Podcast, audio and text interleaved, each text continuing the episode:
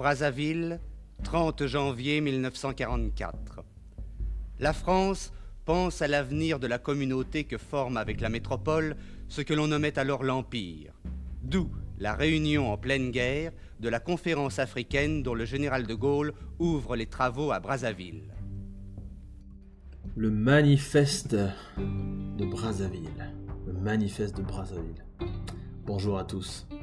Aujourd'hui, sur la radio Mokodi, on va parler du manifeste de Brazzaville. Le manifeste euh, qui a fêté donc ses 80 ans fin octobre et qui a rassemblé euh, dans la capitale congolaise le président de la République démocratique du Congo, le président euh, ou maréchal plutôt du Tchad, la première ministre du Gabon, secrétaire général de l'OIF. Ah, vous aviez encore le président du Centrafrique. Je pense qu'il y avait le ministre des Affaires étrangères camerounais, enfin bref. Des représentants de la CEMAC. Je peux pas communiquer autrement mon indignation vis-à-vis de la commémoration de ce manifeste. Je ne peux pas le faire autrement que par la radio et vous dire simplement que ce manifeste-là n'a aucune utilité, n'a aucun enjeu, si ce n'est que de remettre encore sur le tapis un soutien indéfectible de la France au Congo, un soutien indéfectible de la France au président actuel de la République du Congo, pour certainement préparer les élections de 2021. Mais on n'est pas dans la spéculation et on va supposer que ce n'est pas le cas. Mais on va s'attacher justement à cette commémoration. À cette commémoration qui s'appuie donc sur euh, une initiative du général de Gaulle. Et il faut reprendre un petit peu le contexte de l'époque, puisque évidemment, dans les années 40, euh, enfin 1940 pour être précis, nous sommes donc dans un contexte de guerre, c'est la Deuxième Guerre mondiale, euh, la France est occupée par les Allemands, donc euh, les deux tiers de la France sont occupés, euh, la partie nord notamment. Et donc vous avez la partie sud, donc euh, à partir de Vichy jusqu'au reste de la France, qui est donc occupée par ce qu'on appelle le gouvernement de Vichy, qui est un gouvernement qui collabore justement avec l'occupant nazi, l'occupant allemand, et qui est dirigé donc par le maréchal Pétain. Alors, il y a des mouvements de résistance qui existaient à l'époque, et euh, le général de Gaulle faisait partie euh, donc de ces mouvements-là. Et le 18 juin 1940, il euh, donc fait un appel à tous les résistants, ingénieurs, aviateurs, soldats, enfin bref, toutes les personnes qui peuvent aider la résistance, qui veulent contribuer à aider la résistance, à se rallier donc à l'initiative du général de Gaulle pour pouvoir libérer la France. Mais entre-temps, évidemment, le général de Gaulle part de Londres et donc va, se, va en Afrique. Et il voulait d'abord aller à Dakar, qui est quand même proche de Londres, mais malheureusement il n'a pas pu rester à Dakar pour la simple et bonne raison que euh, des vaisseaux euh, donc du gouvernement de Vichy étaient arrivés sur Dakar, puisque la France avait toujours ses colonies évidemment, et donc vous aviez deux blocs, vous aviez l'Afrique euh, occidentale française et vous aviez l'Afrique équatoriale française, donc qui représente en fait l'Afrique de l'Ouest et l'Afrique centrale d'aujourd'hui. Hein, la CDAO et puis la CEMAC, si on peut dire. Euh, en, excluant évidemment des pays comme Nigeria et, des pays anglophones. Mais plus ou moins c'était ça. Et donc il n'a pas pu rester à Dakar. Il donc quitte Dakar euh, pour euh, aller donc à Brazzaville. Et Brazzaville déjà en 1910 était la capitale donc de l'Afrique équatoriale française. D'accord? Et donc à partir de là, évidemment, donc De Gaulle va va s'installer à Brazzaville, va y rester quelques années, va euh, organiser donc la résistance, va organiser un certain nombre d'initiatives, notamment le Conseil de défense de l'Empire, puisque évidemment nous sommes dans un contexte colonial, et c'est important de rappeler que la société française à l'époque, donc en France, évidemment elle est sous l'occupation, mais avant même cette occupation, d'accord, avant même la Deuxième Guerre mondiale, nous sommes dans une société qui qui vit grâce à la colonisation, qui vit grâce aux richesses trouvées dans, les colonies, qui vit grâce euh, au, je dirais, au, caractère bien, bien trempé d'explorateurs qui vont aller découvrir de nouveaux territoires pour pouvoir faire avancer euh, la présence française dans des terres inconnues, dans des terres inexplorées, dans des terres vierges, d'où où on peut imaginer, euh, enfin on ne peut même pas imaginer les richesses qu'on pourrait trouver là-bas. Donc il faut comprendre qu'à l'époque, pour les Français, venir euh, comme ça dans des contrées qui étaient complètement inconnues et certainement inhospitalières, c'était quand même un pari très risqué, mais c'était quand même un pari qui était hyper lucratif. Hyper lucratif. Vous imaginez, vous prenez votre bateau, vous allez dans un endroit où vous ne savez pas, vous pouvez trouver tout. Vous pouvez trouver euh, des terres à cultiver, vous pouvez trouver de l'or, vous pouvez trouver euh, euh, de la main-d'œuvre, vous pouvez trouver plein de choses.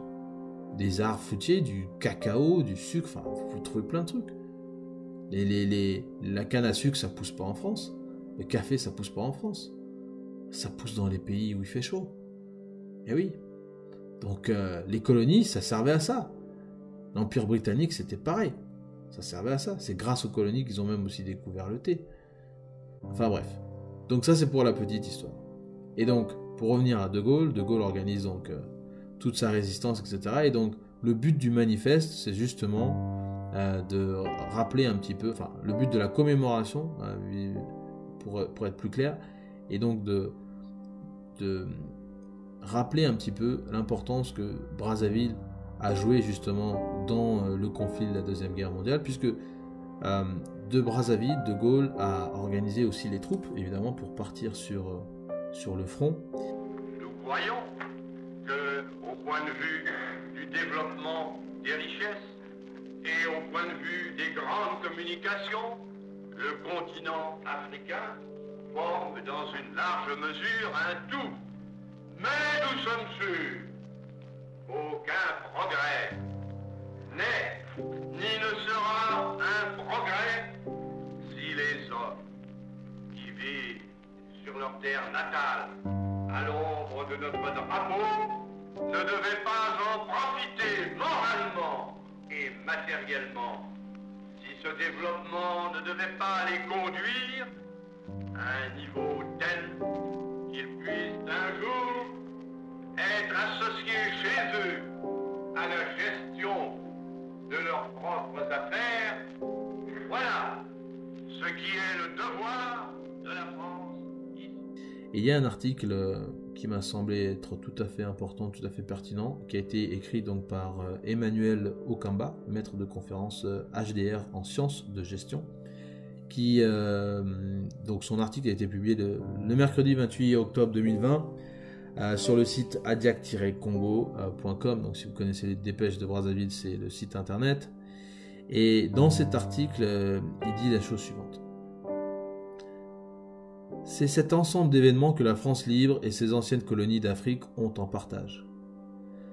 Il, le général de Gaulle, a reconfiguré les structures coloniales de la France, compte tenu de l'effort de guerre des colonies caractérisé essentiellement par l'engagement de plus de 150 000 tirailleurs sénégalais dans l'armée française entre 1940 et 1945, dont plus de 29% de soldats africains sont tombés au front. En effet, après la Deuxième Guerre mondiale, la France chercha des nouvelles bases de sa politique de mise en valeur des colonies, plus opportunes qui responsabilisent sans émanciper les élites africaines. C'est dans ce cadre que la conférence de Brazzaville se prononça pour une politique d'assimilation en faveur des colonies, mais rejeta l'idée du self-government pour conserver le lien de dépendance définitif entre la France et ses colonies, qui structure la France-Afrique et la francophonie en un pacte souverain de coopération. Donc vous voyez bien que déjà, euh, on est donc euh, dans une logique évidemment de, de garder donc euh, ces colonies, de garder le contrôle sur ces colonies-là. Euh, et ça, c'est notre ami De Gaulle qui a orchestré tout ça. Qui a orchestré tout ça. Euh, et venir à Brazzaville, organiser, comment dirais-je, une commémoration, donc, pas seulement pour l'initiative qu'il a portée, mais sur sa personne propre, c'est quand même fort de café. C'est quand même fort de café, c'est quand même oublier un petit peu l'histoire, c'est oublier la souffrance des Congolais qui euh, se sont battus aussi aux côtés des tirailleurs sénégalais. C'est aussi oublier euh, un petit peu la, souffrance, je dirais, que ça a été pour tous les peuples qui ont vu ces colons débarquer et qui les ont fait travailler euh, de manière sauvage, parce que évidemment, il n'y avait pas de, de, convention de Genève à l'époque, vous imaginez bien, donc le respect des droits de l'homme, etc., ça n'existait pas. On faisait travailler les Noirs comme du bétail. On était du bétail. Et ce n'est pas compréhensible dans l'esprit de toute personne, je dirais, euh, normalement constituée. Que de se lever et de se dire que on a des Congolais qui se sont battus contre le colon. On a des Congolais qui ont qui se sont battus pour leur indépendance. Et en Afrique, on a plusieurs pays qui se sont littéralement battus contre les armées françaises pour arracher leur indépendance. Et je pense notamment à la guerre d'Algérie. Et vous allez me dire que demain on va se lever et on va aller célébrer, on va aller glorifier le colon, Charles de Gaulle, que nous connaissons, qui est un héros national français. Mais ce n'est pas un héros national congolais. Alors je sais que certains vont me dire, oui mais on n'a jamais dit que c'était un héros national congolais. Oui, certes. Mais comment on explique que les symboles coloniaux sont toujours présents au Congo? Comment on explique que on met toujours en valeur ces symboles-là? Il n'est pas, pas question de faire du révisionnisme ici. Il n'est pas question de, de refaire l'histoire ou de la réécrire. Non. Il est question ici de se poser la question suivante. Si nous sommes congolais, que nous vivons dans un pays souverain, que nous vivons euh, dans un pays qui nous appartient, pourquoi devons-nous glorifier Pourquoi devons-nous commémorer des personnes qui ont fait du mal au Congo? Pourquoi devons-nous mettre en avant des personnes qui ont fait du mal au Congo? Moi, c'est la question que je pose. De Gaulle a fait mal au Congo. Savognon de Brazza a fait mal au Congo. Et je sais que c'est peut-être difficile pour certains d'entendre, mais Savognon de Brazza, Pierre Savognon de Brazza, a fait du mal au Congo. Et j'écoutais donc. Euh, j'écoutais deux personnes, justement, en préparation de, de cet épisode. J'ai écouté Kémy Seba qui vous dit clairement ce que, ce que est, en fait, Charles de Gaulle. Et il vous dit clairement que Charles de Gaulle n'est autre qu'un criminel de guerre. Puisque envoyer 150 000 tirailleurs sénégalais au front, dont on nous dit ici 29%, mais c'est certainement beaucoup plus, c'est peut-être même la moitié, de ces, de ces, de ces tirailleurs-là qui sont morts au front pour la gloire de la France. Et je vous passerai un clip aussi de, général de Gaulle dans lequel il nous explique à quel point l'avenir de la France et de celle de ses colonies est donc mêlé les uns aux autres. Mais je vais vous mettre juste Kémy Seba. Kémy Seba, donc panafricaniste et euh, président de l'ONG Urgence panafricaniste, et je pense que c'est quelqu'un qui est hyper connu sur le continent, donc on n'a pas besoin de faire euh, son portrait ici, mais il nous dit clairement, nous dit clairement euh, qui est Charles de Gaulle. Parce que Charles de Gaulle, c'est aussi la France-Afrique. Et comme Monsieur euh, Okamba nous le dit dans son article, et je vais juste reprendre cette petite phrase qui nous, qui nous dit, c'est dans ce cadre que la conférence de Brazzaville se prononça pour une politique d'assimilation en faveur des colonies, mais rejeta l'idée du self-government. Qu'est-ce que c'est le self-government? C'est que vous pouvez vous gouverner par vous-même.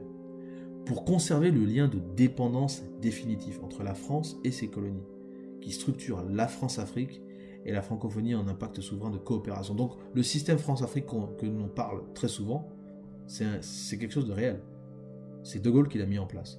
Et il a mis un monsieur qui s'appelle euh, Jacques euh, Faucard, qui était donc euh, le conseiller Afrique, et c'est lui qui gérait la cellule Afrique.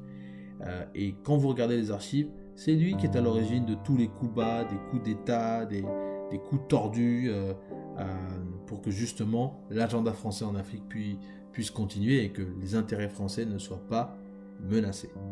Voilà. Donc ça c'est ça c'est donc l'intervention de Kémy Seba. Je vais vous la mettre tout de suite.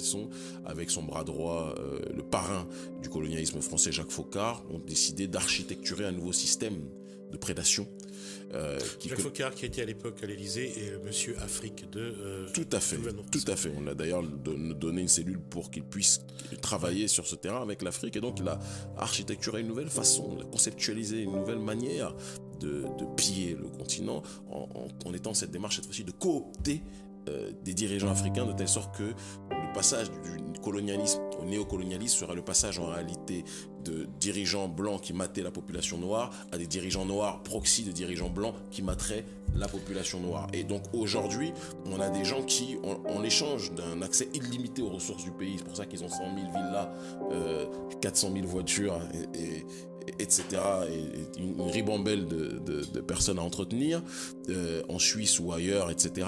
En plus de ça, ils laissent la possibilité aux autorités françaises de pouvoir puiser dans les ressources minières euh, de nos populations, de nos, territoires de manière générale. Donc c'est une répartition des tâches, des rôles. Et quand ces dirigeants sont en danger vis-à-vis de la population, ils peuvent compter sur la présence française à la fois pour truquer les élections, à la fois pour les protéger militairement, etc., etc., etc. Et quand des candidats sont en désaccord avec cette réalité-là, qu'ils accèdent au poste de responsabilité, il y a des coups d'État ou des déstabilisations qui sont effectuées, comme ce cancer occidental politique le fait partout.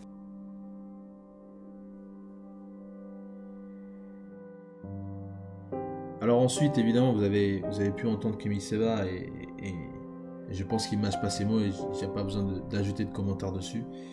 Il y a un autre passage qui m'a aussi un petit peu, un petit peu choqué.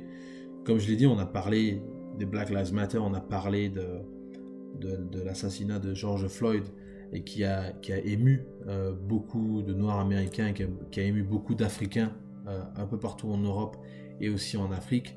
Et ce Black Lives Matter s'est propagé un petit peu euh, partout dans le monde. Et moi, je ne veux pas en faire l'apologie ici, mais je pense que ce Black Lives Matter a été intéressant parce qu'il a soulevé une question fondamentale, c'était la question des, traces de la colonisation en Afrique. Et il y a eu, euh, il y a eu un, je pense, un, un passage où on a, que j'avais écouté, où on parlait de, du maréchal Gallieni. Je ne sais pas si vous connaissez le maréchal Gallieni, c'est aussi une figure emblématique euh, des victoires et, des victoires françaises. Le maréchal Gallieni, donc c'est un militaire qui est en fait euh, un héros national et qui a en fait libéré la France pendant la Première Guerre mondiale. Mais qui est aussi décrit comme étant un, véritable bourreau euh, à Madagascar puisque euh, il était gouverneur là-bas et il a, tué beaucoup de gens. Et quelqu'un disait en substance que on peut pas s'attaquer à tous les euh, objets, les statues et les musées, etc., qui, pour certains, représentent euh, des objets coloniaux ou bien des symboles coloniaux. Parce que déboulonner pour déboulonner, ça sert à rien. Et je crois que Alain Mabankou le disait en substance. Mais je paraphrase un petit peu ces mots. Mais mon point de vue, il est un peu le même. On ne peut pas déboulonner pour le principe de déboulonner. Par contre, euh, glorifier et que chaque jour on puisse voir la statue d'un colon chez soi en Afrique, moi par contre ça c'est quelque chose que je ne comprends pas. C'est-à-dire que d'un côté, on a besoin de se souvenir que oui, il y a eu des personnages comme De Brazza qui ont existé. Oui, qu'il y a eu des personnages comme De Gaulle qui sont venus à Brazzaville et qui ont fait un certain nombre de choses. Et qui ont entraîné un certain nombre d'actions. Et qui ont entraîné un certain nombre de, de conséquences. On a besoin de se souvenir de ça. Mais on ne peut pas venir mettre ça devant la place publique et nous dire que c'est d'une importance capitale. Qu'il nous faut absolument nous rassembler autour de ça parce que ça fait partie de l'histoire du Congo. Je suis désolé, mais ce n'est pas l'histoire du Congo avec un grand H. L'histoire du Congo, elle est beaucoup plus vaste que ça. Elle est beaucoup plus vaste que ça.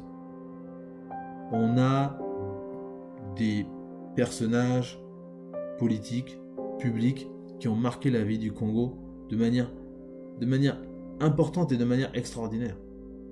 Et ces gens-là sont relégués au second plan, voire au troisième plan, ou voire on n'en parle même pas du tout. Combien de fois on a peut-être commémoré la mémoire de Sonny Laboutancy Combien de fois on a peut-être commémoré la mémoire euh, euh, du cardinal Émile Biaenda Combien de fois on a peut-être commémoré la mémoire euh, du camarade euh, Marion Gwabi Ou du commandant Marion Gwabi plutôt? Combien de fois on a commémoré la, la, vie et, je dirais, le, les œuvres de certaines personnes? Au même titre qu'on commémore donc euh, euh, de Brazza. C'est quand même étrange. C'est quand même étrange. On a encore au Congo des symboles coloniaux. Vous avez le franc CFA qui est l'un d'entre eux. Vous avez euh, évidemment le nom de Brazzaville qui est l'un d'entre eux, puisque Brazza vient donc de de Brazza. Il a donné son nom en fait à un poste qui avait été construit donc à Ntamo et ce poste là est devenu donc euh, la ville de Brazzaville que nous connaissons aujourd'hui. Donc en fait, on devrait même dire que la République du Congo, sa capitale c'est Ntamo. Ensuite, euh, ben, vous avez justement euh, ce grand mémorial qui est encore là, en plein centre-ville, véritablement juste à côté de la mairie centrale de Brazzaville, avec une énorme statue de De Brazza, euh, qui doit faire peut-être 6 ou 7 mètres de haut, ou peut-être plus, qui est là, en train de surplomber.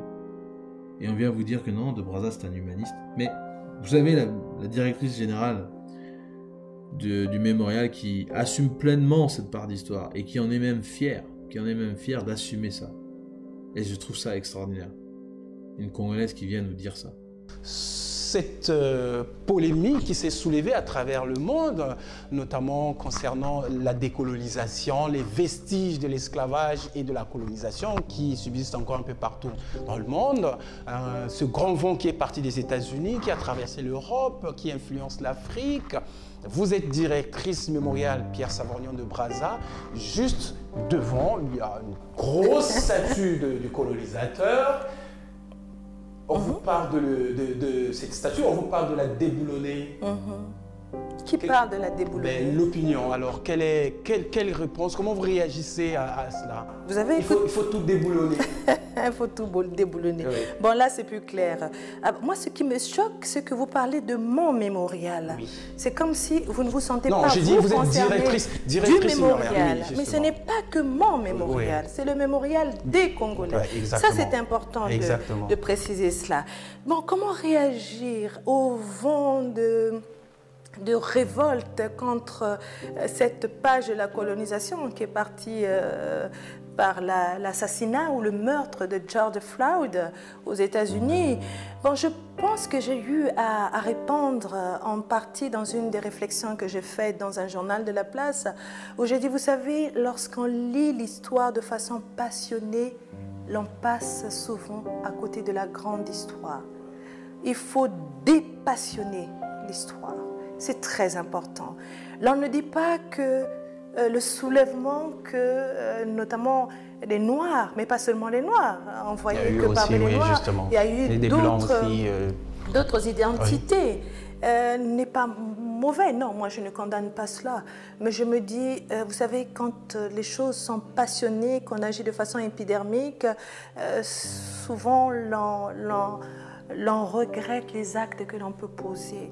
Euh, J'entendais un écrivain de chez nous, euh, un écrivain très prestigieux, euh, Alain Mabonkou, euh, qui disait dans une des émissions que je dû suivre sur une chaîne internationale, la question lui a été posée euh, que l'on ne déboulonne pas pour déboulonner, parce que ces statues euh, sont des repères pour nous, qui nous rappellent notre histoire. Et là, je vous rappelle, je vous invite à revenir sur la pensée de Winston Churchill que j'ai citée tout à l'heure. Et donc, je pense que ce n'est pas la meilleure chose à faire. C'est pas la meilleure démarche. Euh, déboulonner qui, pourquoi? Moi, je vous dirais d'entrée de jeu que cette histoire du mémorial de Savonnan de Brazza, je l'assume. Je n'ai pas honte de l'assumer parce que j'y crois. Et quand on vient ici, en visite, et l'on est en contact avec la réalité de cette histoire, l'on comprend que l'on doit être fier de notre histoire. Il y a eu certainement des moments, et je l'ai dit plus haut, des moments difficiles, des moments cruels de l'histoire. Et nous condamnons cela. Mais ça ne nous empêche pas, ça ne nous a pas empêché de nous former en tant qu'êtres congolais. Congolaise qui nous dit, avec ces mots, que voilà, elle apprécie l'humaniste qu'a été de Brazza, qu'elle apprécie justement euh, et qu'elle assume justement cette part d'histoire. Oui, c'est très bien d'assumer, mais elle assume au nom de qui? Au nom de son mémorial? Au nom des Congolais? Au nom des Français? Elle assume au nom de qui? Et c'est une question que moi je lui poserai. Elle assume au nom de qui? Ça, c'est très important. Parce que ce traité que euh, de Brazza a signé avec, euh, euh, le roi des Téqués en 1882, le 30 novembre, je crois, ce n'était pas un traité équitable, il faut qu'on se le dise.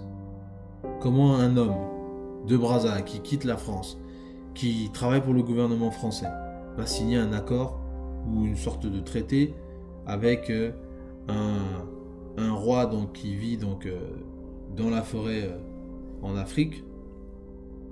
Et on va se dire que ça a été équitable. Et quelques années plus tard, le Congo se retrouve sous protectorat.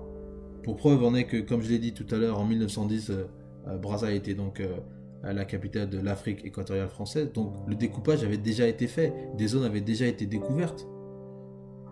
Mais de 1882 à 1910, ça fait quoi? Ça fait 10, ça fait à peu près 28 ans, ça fait 30 ans. Ouais, 30 ans, c'est pas beaucoup. 30 ans, c'est rien. 30 ans, c'est absolument rien. Donc il y a eu le temps en 30 ans de découvrir toute la zone donc, de l'AEF, de délimiter la zone de l'AEF et de mettre Brazzaville euh, comme étant euh, sa capitale. Donc on peut pas nous dire que ça a été un humaniste, c'est lui qui nous a amené tous les colons euh, français au, Congo. Faut quand même pas déconner. Ah oui, il était humaniste, il était diplomate. Faut, faut arrêter les conneries. Non. C'était peut-être un homme euh, peut-être bon dans sa façon de faire, il avait peut-être un bon fond, mais ce n'est pas quelqu'un qui euh, a fait de bonnes choses. Il a fait du mal au Congo, il faut le dire. Il a fait du mal au Congo. Et peut-être qu'il ne savait pas, mais même, même s'il ne savait pas, on ne peut pas penser que des Français, à la fin euh, du 19e siècle, n'étaient pas dans une logique impérialiste, dans une logique d'expansion. Quand ils étaient en pleine compétition avec euh, euh, les Britanniques. Parce qu'en 1870, faut bien, faut pas oublier que les Britanniques étaient, euh, Londres était la capitale du monde. Hein. Londres était la capitale du monde. Ah oui, c'est important de, le souligner. Donc la France et l'Angleterre étaient en compétition pour découvrir de nouveaux territoires, pour découvrir de nouvelles richesses et, accélérer leur développement. Et accélérer leur développement. C'est de ça dont il s'agit. Voilà. Donc notre coup de gueule, en fait, il est là pour ça. Euh, et je crois que c'est important pour chacun d'entre nous de bien regarder les choses, de ne pas euh, se laisser embrouiller par nos politiques euh, qui organisent des commémorations qui n'ont absolument aucune utilité pour le Congo, surtout dans la période dans laquelle on est. Et je le répète, ça n'a aucune utilité. Est-ce que vraiment, avec l'argent qu'on a utilisé pour la commémoration, même si on a été aidé par des partenaires euh, bilatéraux, la France, etc., est-ce que vraiment c'était utile de le faire maintenant? Et je crois même pas qu'il y ait de débat en fait à, se poser s'il faut faut le faire ou pas. Non. En fait, il fallait pas du tout le faire tout cet argent qui a été mobilisé aura très bien pu être mobilisé pour nos hôpitaux, pour nos retraités, pour nos boursiers, qui sont toujours là en train de demander de l'aide. Si c'est pas les ceux qui étaient au Maroc, c'est les Sénégalais. Si c'est pas ceux qui sont au Sénégal, c'est ceux qui sont en Russie. Si c'était pas ceux qui sont en Russie, c'était ceux qui sont à Cuba. Mais on va continuer jusqu'à quand? Et je viens de voir encore là, il y a pas très longtemps, il y a encore eu des, des, Congolais qui étaient bloqués euh, en Afrique du Sud et dans d'autres pays qu'on vient de rapatrier. Seulement maintenant là. Je, trouve ça, moi je trouve ça aberrant. Je trouve ça aberrant. Donc notre Google aujourd'hui c'était pour ça. C'était pour rappeler quelques faits historiques. D'accord? Charles de Gaulle est un colon. Enfin ça a été un colon, n'est-ce pas? Charles de Brazza, ça a été aussi un colon. Avoir un énorme euh, mémorial en plein cœur de Brazzaville, c'est absolument absurde, surtout que cet ouvrage a coûté près de 5 millions d'euros. C'est pas moi qui le dis, mais toutes les informations sont sur internet. 5 millions d'euros, vous imaginez un petit peu. Ça fait, à peu près 3 milliards et demi de francs CFA. 3 milliards et demi de francs CFA. Et la directrice générale, dans, son interview qu'elle donne à Vox Congo, euh, dont euh, nous avons mis un petit passage, il faut l'écouter en entier. C'est vraiment, euh, c'est abject c'est abject. Elle fait semblant de ne pas savoir, mais elle sait très bien que ça a coûté beaucoup d'argent, parce que c'est que du marbre. Hein. C'est que du marbre à l'intérieur. Du sol au plafond, c'est du marbre. C'est que du marbre. Voilà.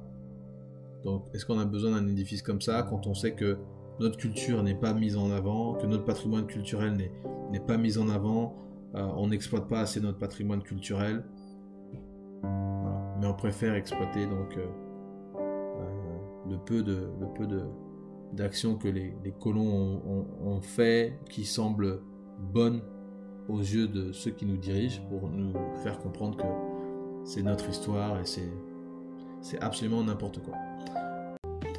Voilà, bon, mais écoutez, c'est la fin de cet épisode. On voulait justement réagir à ce sujet-là. J'espère que euh, vous avez des questions, vous avez des points de vue peut-être que vous voulez nous partager. Euh, si vous êtes d'accord ou si vous n'êtes pas d'accord avec ce qu'on a dit. En tout cas, voilà. Euh, merci pour cette écoute. N'hésitez pas à nous écrire, à nous suivre aussi, abonnez-vous à, nos pages. On est sur Facebook, Twitter et Instagram. on est aussi sur Internet avec le site mokonzi.com.